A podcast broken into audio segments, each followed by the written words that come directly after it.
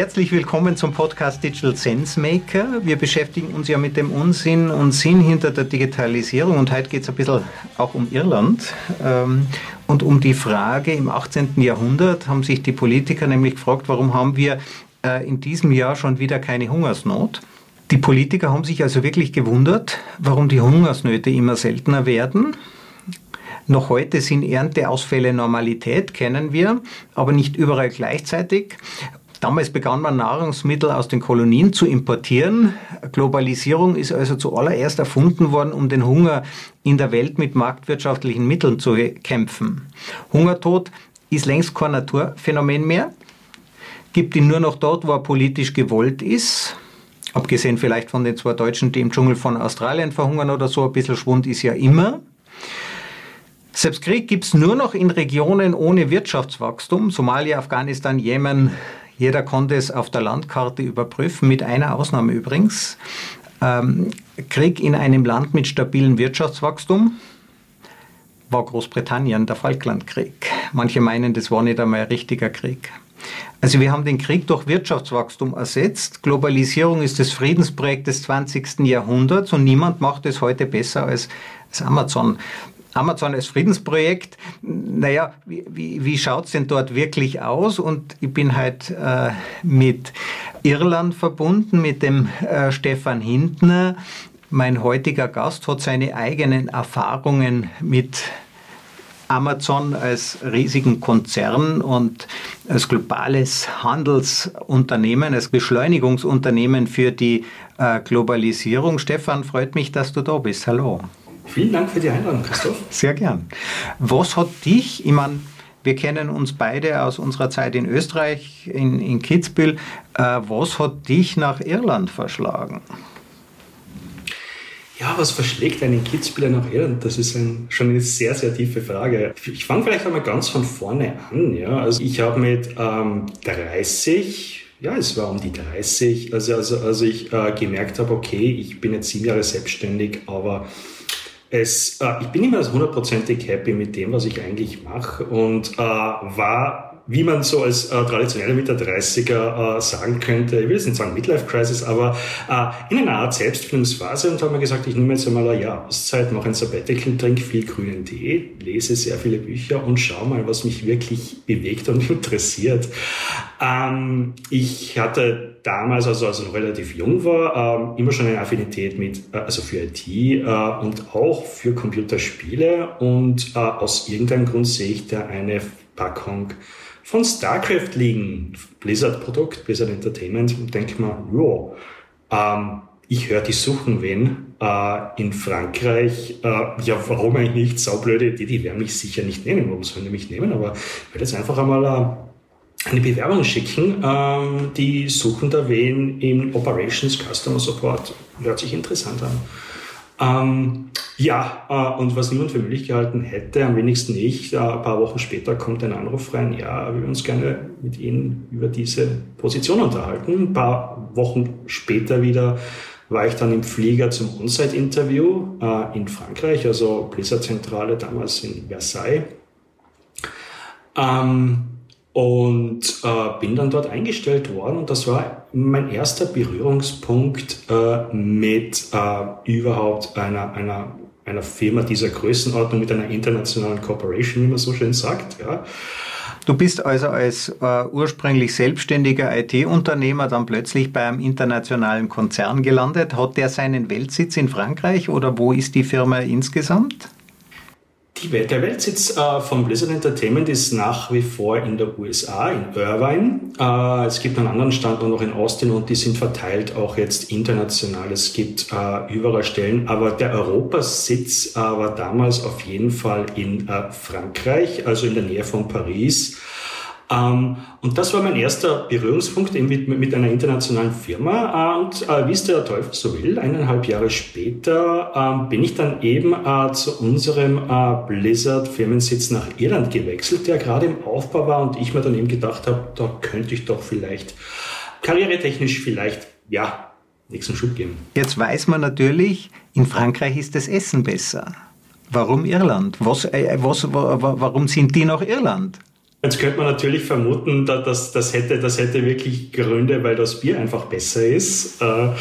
Äh, aber, aber ich schätze mal, wie alle anderen internationalen Konzerne, ob es jetzt Amazon oder Apple oder VMware oder sonst wer ist, äh, es gibt natürlich erhebliche Steuervorteile in Irland.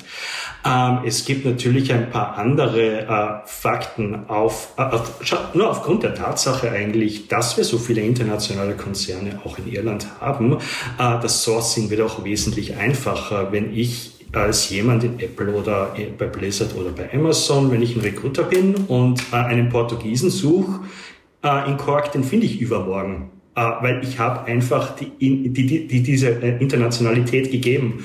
Ähm, wir werden dann eh noch ein bisschen über Amazon reden, aber da war es genau dasselbe, äh, als wir unser, äh, unsere, unser Mandarin Speaking Department aufgebaut haben.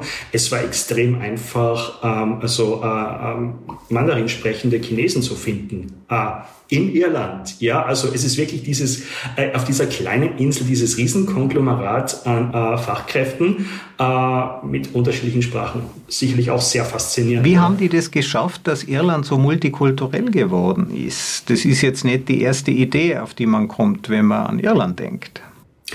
Also tendenziell, und ich, ich rede jetzt da von meiner Blase raus, ja, äh, also ich muss da sehr, sehr, sehr vorsichtig sein, äh, weil klarerweise all die Leute, mit denen ich zu tun hatte, hauptsächlich Expats waren. Also äh, wirklich Leute, die äh, in Deutschland geboren, aufgewachsen sind beispielsweise und dann ins Ausland zum Arbeiten gegangen sind. Ja, also äh, das, das ist eben schon ein, ein richtig großer Cluster.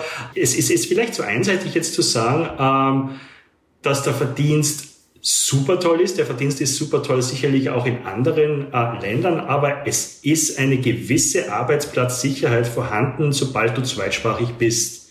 Das heißt, wenn man sich jetzt beispielsweise von der Demografie her anschaut, ähm, Italien oder, oder Spanien, die Jungen, da ist ein Riesentrend immer noch vorhanden. Äh, okay, äh, sobald ich meinen Abschluss habe, gehe ich nach Irland und komme irgendwo bei irgendeinem multinationalen Konzern unter, weil ich wesentlich mehr verdiene und überhaupt einmal einen Job habe, ja, als Junger, bevor ich in Spanien bleibe. Ja. Also das war auch wirklich sehr, sehr, sehr okay. großes Thema. Gut. das heißt, offensichtlich sparen sich die großen Konzerne dort ja etwas Steuern und können daher aber auch besser äh, ihre Mitarbeiter zahlen. Ähm, das kann aber, ja. das kann sich aber auch ganz schnell ändern, dass man seinen Job dort wieder verliert, oder? Das ist richtig und es ist auch so eine Sache. Ja, es gibt also, also du, wenn du dann in dieser Expert-Bubble bist, dann kriegt man halt auch regelmäßig diese LinkedIn-Updates reingedrückt. Ah, okay, der war jetzt bei Apple, der ist zu Amazon gewechselt, okay, der ist jetzt bei EMC, der ist jetzt bei Dell. Also das, das Radl dreht sich heute so schön, aber dadurch, dass so viele internationale Konzerne da sind, auch immer noch neu zusiedeln, möchte man ja auch sagen. Also gerade Dublin ist ja da riesig, äh, äh, äh was sich da tut. Die bauen jetzt gerade einen riesengroßen Salesforce Tower für 1000 Leute und so weiter. Also da hast du jetzt nicht unbedingt das Problem, dass du nicht äh, äh, übermorgen was Neues finden würdest, wenn du zweisprachig bist. Also Englisch ist klarerweise Voraussetzung und natürlich eine Muttersprache, äh, die in Demand ist. Also als Deutschsprechender findest du was als äh, äh, Spanisch, Italienisch sprechender genauso, weil eben der ganze, also der ganze Supportapparat von Europa mehr oder weniger, würde ich fast sagen, in Irland gelagert ist. Ja, Ops oder Kleinservices oder was auch immer. Also was ich jetzt noch als kleine Anmerkung reinbringen muss, äh, Christoph, ja, weil wir jetzt vorher gesprochen haben vom Gehalt und super toll, ist nicht schlecht, aber ein Riesenproblem in Irland ist die Wohnsituation. Das heißt, du hast es nicht so schön wie in Österreich oder gerade ich sitze hier im schönen Wien, ähm, wo die Stadt Wien baut. Ja, du hast eine riesengroße Wohnungsknappheit in Irland. Das heißt, es kann ohne weiteres sein, dass du 50 Prozent deines Gehaltes nur für die Miete aufwendest. Gerade in Dublin, ja, egal wie viel du verdienst übrigens, ja, das ist wurscht dann, ja, ob du, ob du, was auch immer also das muss sich auch jedem klar sein, wenn du nicht gerade rumscheren willst. Ja, also es hat natürlich alles seine Seiten und, und wenn die Gehälter steigen, dann leisten sich die Leute auch äh, tollere Wohnungen, dann werden halt auch tollere Wohnungen gebaut, aber äh, das Bauen ist natürlich immer so ein Thema. Und wenn es keinen Sozialbau gibt, äh, gibt es keinen Sozialbau in Irland? Gibt es ähm, und äh, es ist halt äh, von dem her auch schon, was sie aktiv antreiben, aber das ist auf einem völlig anderen Maßstab, als wenn du jetzt Österreich oder Deutschland hernimmst. Also die öffentliche Hand äh, und Wohnbau in Irland da gibt es einen Disconnect. Also es ist, es, ist, es ist wirklich Wahnsinn. Also jeder, der den Podcast lauscht, man kann gerne auf deft.ai mal raufschauen äh, und mal schauen, was man so für ein 20 oder 25 Quadratmeter Zimmer in Dublin im Monat zahlt. Da wackelt man mit. Also man müsste Immobilienbesitzer sein jetzt, ähm, wenn die Firmen ähm, äh, ihre Mitarbeiter reduzieren, ähm, wie zum Beispiel Blizzard, dann können die das in Irland machen oder in Frankreich. Äh, warum machen die das nicht in Frankreich? Also ich muss jetzt auch aufpassen, weil klarerweise habe ich bei Blizzard gearbeitet, aber andererseits die Information, die ich jetzt weitergebe, ist offiziell vorhanden. Ja. Ähm, also äh, es ist natürlich also äh, vom, vom, vom Headcount her sicherlich einfach eine Redaktion äh, mit dem Redundancy-Modell in Irland durchzuführen, ja, als das beispielsweise in Frankreich, wo die Gewerkschaften sehr stark sind, wo der Betriebsrat sehr stark ist, zu machen. Sie müssen es jetzt aber beispielsweise, wenn wir jetzt gerade äh, Blizzard nehmen, Sie müssen es jetzt trotzdem auch in Frankreich machen, aber das dauert halt wesentlich länger und es wird alles penibelst genau gegengecheckt und so weiter. Äh, das, das ist äh, also sicherlich, und da ist ja jetzt Blizzard nicht alleine, also, also gerade wenn man Workforce reduzieren will, wenn man das Redundancy-Modell hernimmt, äh, ist das sicherlich Irland äh, einfacher für eine internationale Firma äh, zu sagen, okay. Was ist denn das Redundancy-Modell? Also das Redundancy-Modell oder Redundancy-Package, das, das äh, mehr oder weniger muss ich als Unternehmer oder jetzt als internationale Firma erstens einmal äh, äh, Irland oder dem, also dem Government erklären, pass auf, aus diesen Gründen muss ich Mitarbeiter abbauen. Also ich kann nicht einfach am Montagmorgen hergehen und sagen, ja, äh, jetzt nehmen wir mal 20 weg. Also ich muss das wirklich begründen. Dass, da muss ich einen riesen Case bauen und das muss erst einmal approved und gegengecheckt und nochmal gegengecheckt werden. Okay, dann geht das in die nächste Stufe. Dann kann man hergehen und sagen, okay, ähm, äh, ich äh, kann, und das liegt jetzt dann vermutlich auch an der Firma, äh, man kann eine Voluntary Redundancy machen, ja, was normalerweise eher das Modell ist, dass man einfach, dass man jetzt nicht irgendwelche Leute rauspickt, sondern einfach sagt, du passt auf, wir machen eine Voluntary Redundancy, wer wird denn gern? Ja, also es ist, es ist, wird schon klarerweise versucht, das Ganze so bestmöglich abzufedern. Äh, das Redundancy-Modell, was das beinhaltet, normalerweise, du bekommst anteilsmäßig äh, pro Jahr, wo du in einer Firma bist, äh, einen Betrag und das ist halt dann eine riesen Lampsam und dann teilweise noch andere Vergünstigungen, gerade in Irland, wo man ja aufpassen muss, dass man privat versichert ist, weil ja, also, also medizinische Versorgung jetzt verglichen mit Österreich doch ein bisschen anders ist. Äh, also äh, teilweise werden dann noch gewisse Zuckern reingegeben in dieses Paket und, und, und dann nimmt man es halt.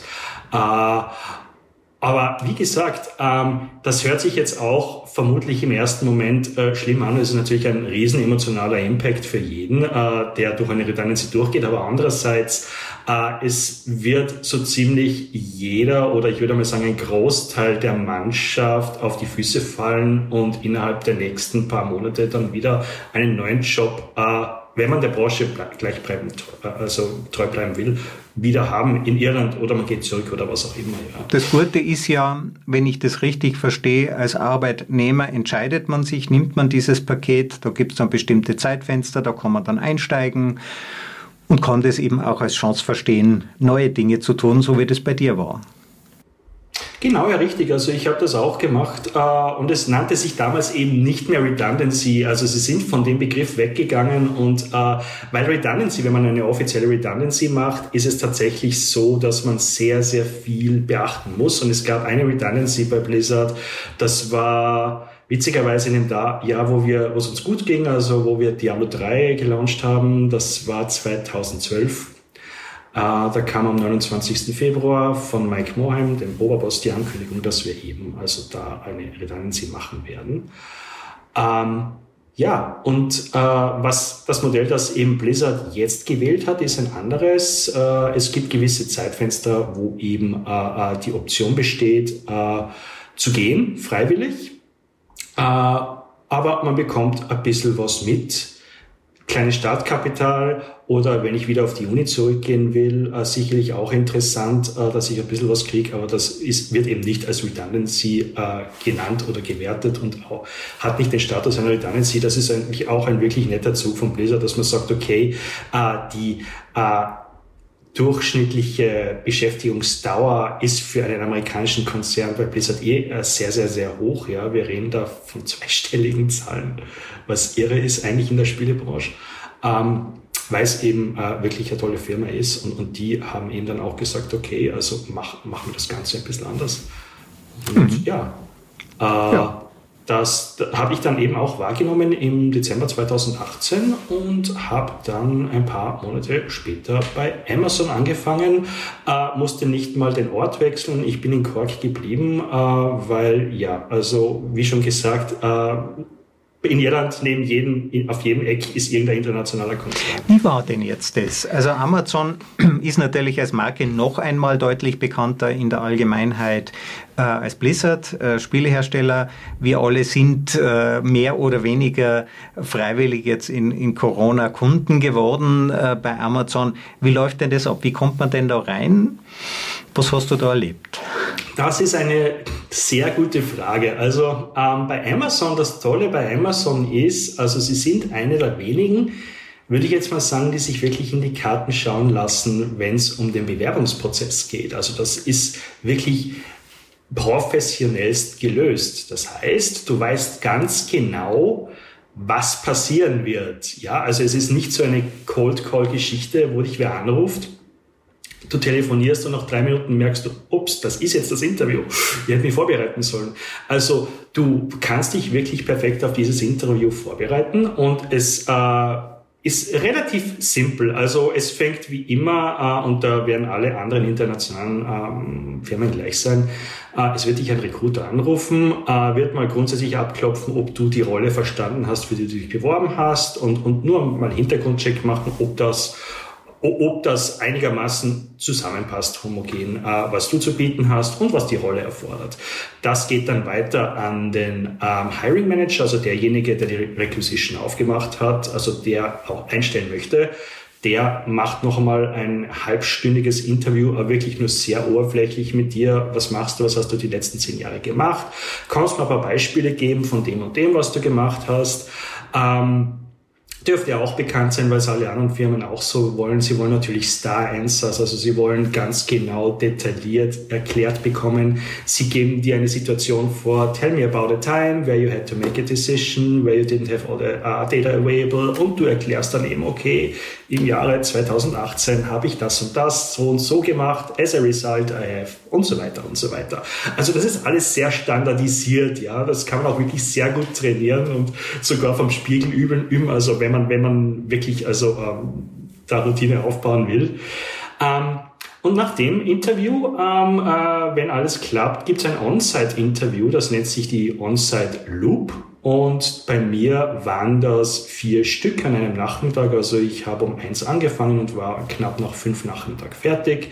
Äh, es waren vier Runden äh, und jede Runde mit einem anderen Manager. Äh, und jeder Manager hatte eine spezielle ähm, ein spezielles, bei Amazon nennt sich das Leadership Principle, also Firmenvalues. Es hat ja jede internationale Firma auch so eine Art Value-Werte.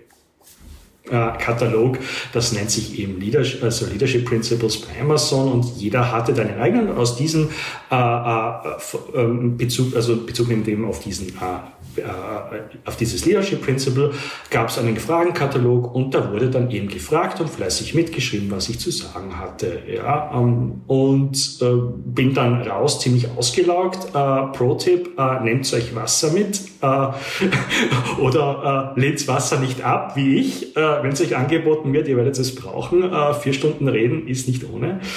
Ähm, Und ja, dann ist eine Woche nichts passiert und dann habe ich die Zusage bekommen äh, mit dem Startdate. Und dann geht eigentlich das Onboarding schon los, äh, wo du dann äh, dir, ja, das Übliche, du kannst dir dann deinen äh, äh, Laptop aussuchen und, und konfigurieren und dann kriegst du halt alles am Tag eins schon hingestellt. Das ist halt in diesen internationalen Konzernen auch wirklich, das läuft wie ein Uhrwerk, ja. Also das ist alles schon so eingespielt. Äh, du brauchst dich am ersten Tag eigentlich um nichts mehr kümmern. Ja. Also das ist die Kurzfassung. Was das Laptop aussuchen? Mhm. Kann man sich äh, aussuchen, ob das äh, Windows-Computer ist oder ein richtiger PC, also Apple?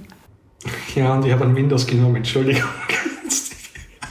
ich, äh, äh, da habe ich dich jetzt äh, vermutlich sehr, sehr, sehr gekränkt. Äh, ich habe mir natürlich irgendeinen HP Inspiron genommen, äh, der, der an 17-Zölligen. Äh, aber eben, das ist halt auch die Sache, und das ist auch international, glaube ich, jetzt auch bei allen Firmen. Genormt. Äh, du kriegst deinen Laptop, du hast keinen Desktop mehr äh, auf deinem Schreibtisch, du hast einfach nur mehr Dockingstation mit deinen drei oder zwei Riesenmonitoren und deinem Schirm, äh, weil du natürlich dann auch die Möglichkeit hast, von zu Hause zu arbeiten mit deinem Laptop und nach wie vor alle Unterlagen hast, was sich jetzt bei Corona natürlich super bewährt hat für alle. Ja. Also Homeoffice war sozusagen schon von Anfang an mit eingebaut.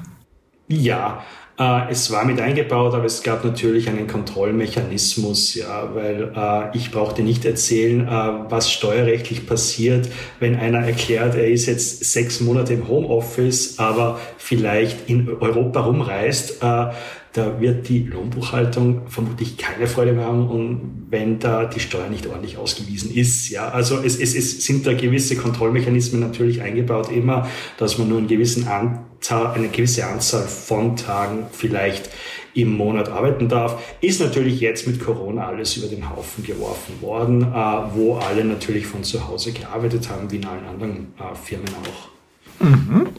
Jetzt, was war denn deine Tätigkeit? Also wo, was, was hast du gemacht? Was habe ich gemacht? Also äh, ich bin ja eigentlich dann, äh, wie man so schön äh, im Neuenglisch sagt, People Manager gewesen bei, ähm, bei Blizzard und habe eben genau eben das ausgespielt äh, weil, äh, bei, de, bei dem Interviewprozess, weil ich eben gesehen habe, sie suchen einen People Manager, also nannte sich Operations Manager. Ähm, das, vom Prinzip her war es ziemlich dasselbe, was ich bei Blizzard gemacht habe. Ich hatte ein Team von 20 internationalen äh, Leuten unter mir, äh, unterschiedliche Sprachen, unterschiedlicher Background, ähm, natürlich alles in Englisch.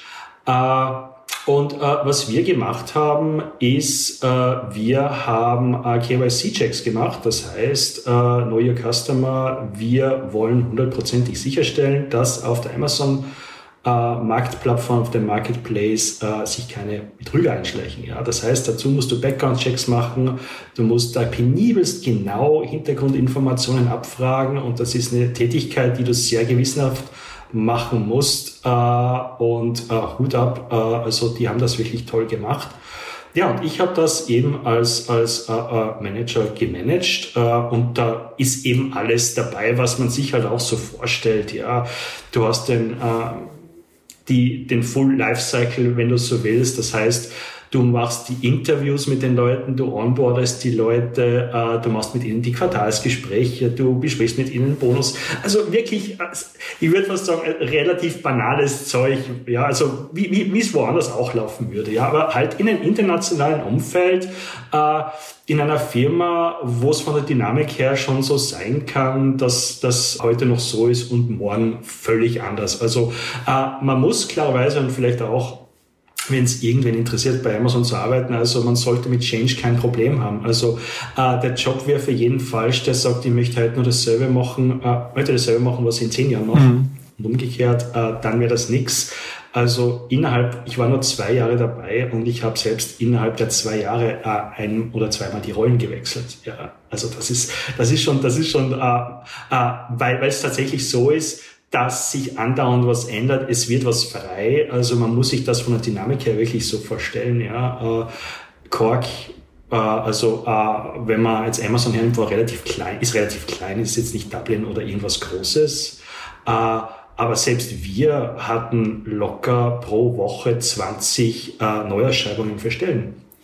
Das ist natürlich eine völlig eigene Dynamik. Ja, das heißt natürlich auch, dass du als People Manager gefordert bist, weil deine Leute natürlich auch dann teilweise sich für Stellen bewerben. Ja, und jetzt habe ich auf einmal den Subject Matter Expert für dieses und jenes verloren. Jetzt muss ich den nachschulen und so weiter. Also es gewinnt, gewinnt dann eine ganz, ganz interessante Eigendynamik. Und es ist äh, sicherlich nicht ohne Challenges, aber du kriegst natürlich schon in einer sehr kurzen Zeit sehr viel mit. Lass mich mal hinterfragen. Also wir haben jetzt einerseits eine sehr, sehr hohe Dynamik, eine sehr, sehr hohe Fluktuation. Wie kann man denn da sicherstellen, dass die Qualität der Aufgabenerfüllung, also wenn du einen Großteil neue Leute einschulst, wenn im Grunde genommen ähm, die Leute nur wenige Jahre bleiben.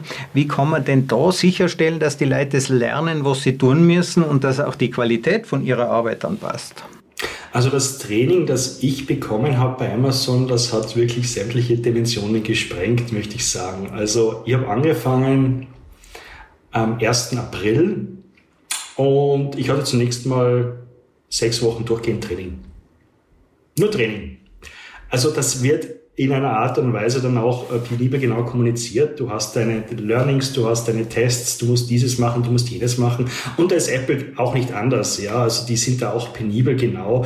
Und natürlich gibt es ein Quality Department und natürlich muss ich als Manager auch meine Check-ins machen und Deep-Checks machen, um sicherzustellen, dass alles passt, ja. Also wir versuchen uns da auch doppelt und dreifach abzusichern, weil uns ist auch klar, okay, also ich war in der Risk- und Compliance-Abteilung, das das muss schon funktionieren, ja. Also, also das muss hundertprozentig stimmen, was wir da machen. Äh, es, es, es hat halt schon eine Tragweite, wenn da wer daneben hauen würde.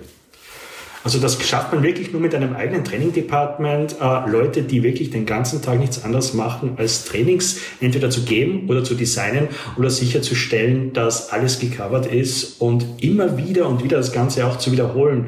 Das heißt, du hast immer wieder Trainings und Refresher und so weiter bekommen. Das ist also so ein Riesenkreislauf. Äh, durch diese Trainings lernt man also sehr viel, auch benachbarte Tätigkeiten. Man kann dann auch die Tätigkeiten leichter wechseln, weil man eben ein sehr umfassendes Training bekommen hat. Kann ich mir das so vorstellen? Oder gibt es dann für jeden Jobwechsel nochmal ein eigenes Ultratraining? Gibt es auch nochmal. Es ist faszinierend, also mich hat es total fasziniert, weil Du lebst ja nicht in einem Vakuum, du kriegst ja auch mit, äh, teilweise, wenn über Amazon was geschrieben wird, und das ist nicht immer charmant, ja. Du gehst mit einer gewissen Erwartungshaltung rein und dann bist du mal total überrascht, äh, wie es dann eigentlich total anders ist, als wie du es hörst, ja. Was hat dich am meisten überrascht von den Dingen, die du über Amazon geglaubt hast und, und was sich geändert hat? Äh, die Hilfsbereitschaft, also das ist ein Wahnsinn, die Hilfsbereitschaft am ersten Tag oder generell das erste halbe Jahr. Brauchst du was? Kann ich dir was helfen? Äh, soll man da noch mal drüber schauen? Brauchst du da noch ein Training? Wie geht's da damit? Äh, und so weiter. Also, also, also diese Check-ins auch gerade vom Direct Manager und ich habe den auch gewechselt, witzigerweise, weil sich dauernd was getan hat. Von der Qualität her auch immer völlig gleichbleibend brillant, obwohl die 100.000 andere Sachen auch noch zu tun haben. Ja, und natürlich ein New Hire gerade wenn es ein Manager ist, in erster Linie mal äh, äh, zeitliche Belastung ist. Da musst du schon ein paar extra Blöcke rauskarten aus deinem Alltag. Und äh, also das hat mich wirklich sehr, sehr positiv überrascht, äh, mit welcher Professionalität und wie dedicated das Ganze gelaufen ist. Ich spring andauernd ins Englisch zurück, ich muss mich da auch entschuldigen. Ähm, war ein Riesenproblem, als ich äh, jetzt im November wieder nach äh, Wien gekommen bin. Äh, die ersten zwei Wochen waren wirklich schlimm. Äh, da konnte ich kein richtiges Deutsch. Gut, dann profitieren wir jetzt davon, dass du schon wieder ein bisschen Deutsch geübt hast. Um jetzt nochmal zurückzugehen zu deiner Tätigkeit. Know your customer. Ja, also erstmal festzustellen, wer ist denn eigentlich diese Person? Um welche Personen, bei welchen Personen habt ihr die Hintergrundchecks gemacht und was durften die dann tun? Also gut, es ist so, ähm, und da rede ich jetzt auch äh, wirklich sehr allgemein, ich kann natürlich jetzt nicht äh, äh über, über unsere Methodologien äh, reden, aber äh, Know Your Customer ist ein äh, universell äh, anerkanntes Konzept, nämlich ja Banken und so weiter genauso her. In erster Linie machst du Background-Checks bei Personen oder bei Firmen und stellst einfach sicher, dass da keine Red Flags sind. Es gibt, gibt verschiedene Art und Weisen natürlich dann festzustellen, äh, äh, ähm, klarerweise Weise, äh, wenn, wenn, das, wenn das eine Risikogruppe wäre, ja, aber, da werde ich jetzt auch nichts Neues sagen. Also klarerweise, wenn wer versucht, sich auf, auf, auf irgendeiner Plattform anzumelden oder gehen wir von dem weg, wenn irgendwer versucht, äh, bei der Erste Bank in Österreich äh, ein Konto aufzumachen und die kommen drauf, dass der aus einem sanktionierten Land kommt, dann wird das nicht funktionieren, weil die genauso KYC machen, also genauso Know Your Customer oder Political Exposed Person, also wenn ich mit zufällig mit äh, wem verwandt bin, der in der Politik tätig ist, wird auch extra genau geschaut, äh, was da passiert und wie das passiert. Und das wird halt auch regelmäßig gemacht, nicht nur beim Onboarding, sondern auch regelmäßig in Zyklen, um sicherzustellen, äh, dass das auch äh, passt. Jetzt bin ich auch äh, Kunde, ja, Customer bei Amazon, werde ich auch regelmäßig gecheckt? Kann ich dir so nicht beantworten, äh, weil das nicht meine Abteilung war. Ähm, ich, äh, weil ich für die Seller zuständig war. Ja? Also klarerweise nur für die, die verkaufen. Erklär uns mal den Seller. Also es gibt ja Lieferanten, dort kauft Amazon direkt ein. Dann gibt es aber auch welche, die dürfen Amazon als Plattform nutzen, um darüber was zu verkaufen. Ja, also es gibt ja auch, ähm, und das wird teilweise von der Presse vielleicht auch ein bisschen ähm, durcheinander gewirbelt, möchte ich mal sagen, äh, es gibt da schon ein paar Unterschiede. Ja. Also es gibt einmal Amazon und Amazon verkauft selber Produkte. Der Anteil von dem ist inzwischen verschwindend gering. Also äh, das können wir links liegen lassen, weil äh, den Löwenanteil äh, macht Amazon wirklich mit Third-Party-Seller. Äh, also mit den Leuten, äh, die auf eigene Rechnung als Selbstständiger hergehen und sagen, ich möchte es auf Amazon verkaufen. Und da gibt es natürlich unterschiedliche spannende äh, Konzepte. Äh, es gibt äh, ähm, beispielsweise Fulfillment bei Amazon, das heißt, äh, du kaufst dir die Ware ein, aber hast dein Lager bei Amazon stehen. Wie geht das? Das heißt, du, keine Ahnung, du hast eine Nische, du hast, ja, du hast eine Nische und äh, du, äh, das wird dann direkt auch da reingeliefert und rein äh, also das ist, äh, wobei ich muss jetzt aber auch dazu sagen, das ist nicht mein Spezialgebiet. Ja? Ich kann es dir nur so ein bisschen äh, rudimentär erklären. Also es gibt diese eine Methode, Fulfillment bei Amazon, äh, dass du mehr oder weniger dein kleines Minilager in irgendwo auf der Welt bei Amazon hast und die machen also dann die Logistik für dich. Ein Schritt weiter noch wäre Ship, Dropshipping. Das heißt, du führst überhaupt kein Lager mehr. Es wird mehr oder weniger alles von Amazon abgewickelt und du kümmerst dich eigentlich nur mehr um die Webseitenpflege oder um die Shopfrontpflege auf Amazon und um die Kundenreklamationen. Klarerweise, und das wird auch keine Überraschung sein, äh, das ist natürlich auch vermutlich das, dann das Modell, wo Amazon am meisten mitschneidet, weil die natürlich alles tragen. Die tragen die Logistik, die Lagerhaltung, alles. Und du als Unternehmer hast mehr oder weniger dann nur mehr deinen eigenen Shopfront zu betreuen äh, und dich um die Kunden zu kümmern. Ist aber auch nicht schlecht. Man sieht das ja, es, es werden Hersteller Hersteller aufgeführt und dann kann ich schauen, was bietet dieser Hersteller alles und der hat dann eine Menge Produkte. Es muss aber gar nicht mehr so sein, dass der diese Produkte bei Amazon ins Lager bringt, ja, damit Amazon den Rest erledigt, sondern wenn ich das jetzt richtig verstehe, kann ich auch selber äh, ähm, bei Amazon, wie, wie, wie, kommen die Produkte, kaufe ich die dann bei Amazon und tu so, als wäre ich der Verkäufer? Die kannst du bei Amazon kaufen. Das heißt, du kannst wirklich hergehen und sagen, okay, ich spezialisiere mich äh, in Österreich auf irgendwelche Gewürze, die sonst keiner herkriegt und ich weiß, dass die Amazon auf Lager hat und stelle mir das wirklich mit Drag and Drop zusammen und verkauft es dann. Das ist wirklich also äh, von dem her schon, äh, würde ich sagen, ja, also äh, vom, vom Aufwand her, den du selber hast, überschaubar. Ja. Das ist halt auch dann was, was du nebenher machen kannst vermutlich äh, und nicht äh, 24 Stunden am Tag den Lieferanten nachtelefonieren musst und äh, keine Ahnung, selber die Backtel schnüren musst und so weiter, weil das halt dann wirklich alles äh, von wem anderen gemacht wird. Ich könnte zum Beispiel ein regionaler Händler hier irgendwo bei uns sein und die gleichen Produkte verkaufe ich auch online, aber es sind eben die Produkte, die gibt es über Amazon. Amazon hat da die Lieferantenbeziehungen und ich äh, kriege sie sozusagen zu mir in den Laden geliefert, da verkaufe ich sie so, aber wenn sie jemand online bestellen will, dann mache ich das komplett über Amazon. Genau so ist es. Äh, wobei äh, ich bin da, wie gesagt, leider nicht der Super-Experte, äh, weil da wären wirklich unsere Customer Support äh, beziehungsweise unsere Client Support Leute die perfekten Ansprechpartner. Aber so ungefähr kann man sich vorstellen. Und man kann es auch, das sind auch alles Informationen, die man öffentlich nachlesen kann. Äh, es gibt die verschiedenen Modelle. Je nachdem ist das natürlich dann auch mit den Fees abgestuft und äh, ja, also äh, von, von dem her auch wirklich jedem zugänglich, äh, wenn man sich da interessiert. Aber eben, also es ist, es ist für, was ich das Gefühl habe, teilweise gerade in der Presse, wenn ich Artikel lese, ist halt schon Heilige sind es natürlich keine, aber keine Firma der Welt sind Heilige, die arbeiten alle mit Eigeninteressen. Aber andererseits, wenn ich dann immer höre, äh, dass Amazon den Einzelhandel kaputt macht, naja, es stünde jedem frei, sich als Seller anzumelden bei Amazon und, und einmal zu schauen, was da los ist. Ganz wertungsfrei jetzt mal, ja. Ja, ich meine, Amazon hat eben äh, den Fehler gemacht, erfolgreich zu sein und groß zu werden. Das äh, rechtfertigt ja schon. Ja, und jeder hat zugeschaut, das war das Problem. Und das rechtfertigt natürlich dann auch eine gewisse Kritik.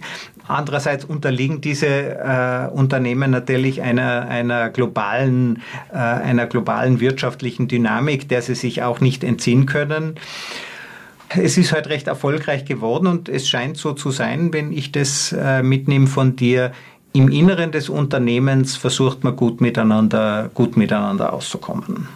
Also ähm, erstens einmal, äh, das ist ja auch sowas. Es versucht ja wirklich nur jeder sein Bestes zu geben und jeder so unterstützen wie möglich zu sein, äh, weil eins ist klar, äh, wir haben viel Arbeit um die Ohren, wir haben da ein beschränktes Zeitbudget. Äh, es ist in meinem eigenen besten Interesse da, äh, sicherzustellen, dass es jedem anderen auch gut geht. Das ist äh, reine Self-Preservation, wie man so schön sagt. Ja. Ähm, ich hätte nichts davon, wenn ich toxisch rumrenne und äh, gutsherrenartig rumschreie. Ja. Also das, das wird ja, das wäre kontraproduktiv. Also das, wobei man jetzt aber auch noch sagen muss, ja, vielleicht die Missverständnisse. Also man darf sich auch Amazon jetzt nicht als homogenes Gebilde vorstellen. Also man sollte sich eher vorstellen als eine Art Schirm und da sind 800 Startups drinnen wenn man so will. Ja. Klar, AWS kennt jeder, ähm, äh, klar, also die, äh, was wir gerade besprochen haben, äh, die Merchant-Plattform kennt auch jeder, äh, Kindle werden auch ein paar kennen. Es gibt noch Dutzende andere äh, äh, Bereiche, die alle Amazon heißen und auch gleich gebrandet sind, aber von der Kultur her völlig anders sind. Ja. Also es ist auch sehr, sehr unterschiedlich teilweise. Sehr spannend. Äh, jetzt zum Abschluss noch, der Jeff Bezos hat sich aus dem operativen Geschäft zurückgezogen. Hast du ihn mal selber getroffen? Was denkst du darüber? Nein, nicht. Hat mich nicht überrascht, weil, weil äh, sich das abgezeichnet hat. Und äh, was mir auch leid getan hat, es ist ja nicht nur der eine Chef, der Jeff Bezos, sondern auch der Jeff Wilke das war ja die Nummer zwei und das war wirklich einer, also, also, also wenn du dir teilweise die inspirier inspirierenden ähm, Talks, also die man sich auch auf YouTube ansehen kann, also wenn man sich den anschaut, also der hat den Laden dann wirklich operativ geschupft eigentlich, ja, und der ist auch weg. Äh, was ich schade finde, ja. Also, äh, und klar, man muss jetzt aber auch ganz ehrlich sein, ja, die waren jetzt 20, 25 Jahre dabei ja, äh, und haben schon so viel gesehen und mitgemacht und ich schätze, irgendwann mal willst du einfach nur mal was Neues machen, ja. Aber äh, eine Aussage ist schon auch interessant von Jeff Bezos, äh, und das hat er schon vor Jahren gesagt und er ist da immer sehr unverblümt, wenn, er, wenn er was sagt zu seinen Mitarbeitern auch. Also, sie sollen sich nicht, also ich, ich habe habe das Originalzitat nicht im Kopf, aber, aber er hat es so ungefähr rübergebracht, von wegen, ja, ewig wird es Amazon auch nicht geben, also rastet euch nicht aus. Ähm, ähm, sein Motto ist immer, it's always day one. Also es ist immer der erste Tag, weil day two is already stale. Es kommt irgendwie der Routine rein. Also versuch immer das Ganze wie am ersten Tag, wo du anfängst zu sehen und immer mit frischen Ideen ranzugehen. Ja, also schauen wir mal, was da passiert mhm. in den nächsten Jahren. Vielen Dank, Stefan. Äh, das war jetzt ein sehr interessanter Einblick. Also der Jeff Bezos und seine Nummer zwei hat Amazon verlassen und du auch. Ja gut, aber das weniger Impact. Ah, aber es ist auch, wie gesagt, das ist ganz witzig dann auch gewesen. Ja, man hat es dann in den, äh, klarerweise ist das in den Nachrichten rauf und runter gespielt worden. Genauso seine Nummer zwei ist weg. Äh, und, und der neue, äh, der natürlich auch jetzt einen wirklich guten Job machen will, wird das Ganze weitermachen. Man muss ja auch sagen, dadurch, dass der Konzern so riesengroß ist, also als ich angefangen habe, 2019, war man noch äh, 700.000 äh, Angestellte und ich glaube, als ich gegangen bin, waren es kurz vor einer Million weltweit. Also das hängt dann teilweise nicht wirklich nur noch mehr an einem einzigen. Ja, also wenn du da, also selbst wenn es an der Spitze ist, äh, die Geschichte, glaube ich, wird trotzdem einigermaßen robust weiterlaufen. Stefan Hintner, vielen herzlichen Dank für die tollen Einblicke. Wir haben uns ja heute einmal ein bisschen mit Amazon äh, beschäftigt. Kaum eine Firma repräsentiert die Globalisierung stärker als das. Stefan, danke, dass du da warst. Christoph, vielen lieben Dank für die Einladung, hat mich sehr gefreut.